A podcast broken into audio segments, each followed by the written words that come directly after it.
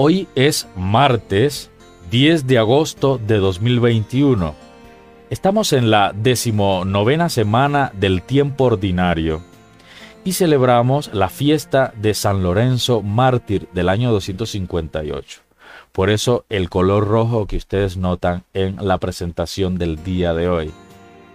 La primera lectura que leemos está tomada de la segunda carta del apóstol San Pablo a los Corintios, capítulo 9, versículos del 6 al 10.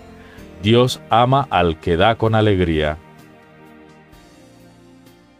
Hoy leemos y meditamos el Salmo 111 que tiene como antífona Dichoso el que se apiada y presta. El Evangelio que vamos a meditar está tomado de San Juan, capítulo 12, del versículo 24 al 26. Mi Padre premiará a quien me sirva. Y hago lectura de este Evangelio. En aquel tiempo dijo Jesús a sus discípulos, Les aseguro que si el grano de trigo caído en tierra no muere, queda solo. Pero si muere, da mucho fruto. El que se aferra a la vida la pierde. El que desprecia la vida en este mundo la conserva para una vida eterna. El que quiera servirme, que me siga, y donde yo estoy estará mi servidor.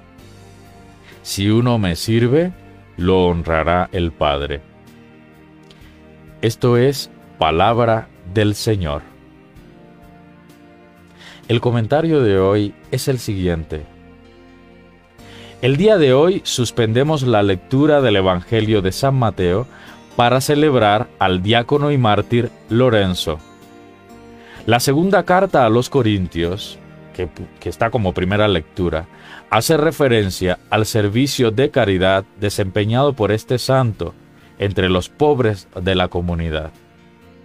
El Evangelio de Juan recuerda el episodio donde Felipe y Andrés le presentan a Jesús a unos griegos que lo querían conocer. Jesús no les ofrece un mensaje acomodaticio para ganar popularidad entre los paganos, sino que su amor universal lo muestra a través de la parábola del trigo para revelar dónde está el secreto de la verdadera vida. Sin ofrendar la vida, sin la muerte no hay fecundidad. Solo muriendo la semilla produce algo nuevo y solo entonces se revelará su fecundidad admirable. San Lorenzo nos recuerda que la gran ofrenda que podemos hacer al Señor es nuestro servicio a los más necesitados. ¿Cuál es tu actitud en la vida? ¿Ser ofrenda para los demás o no? Hasta aquí la reflexión del día de hoy.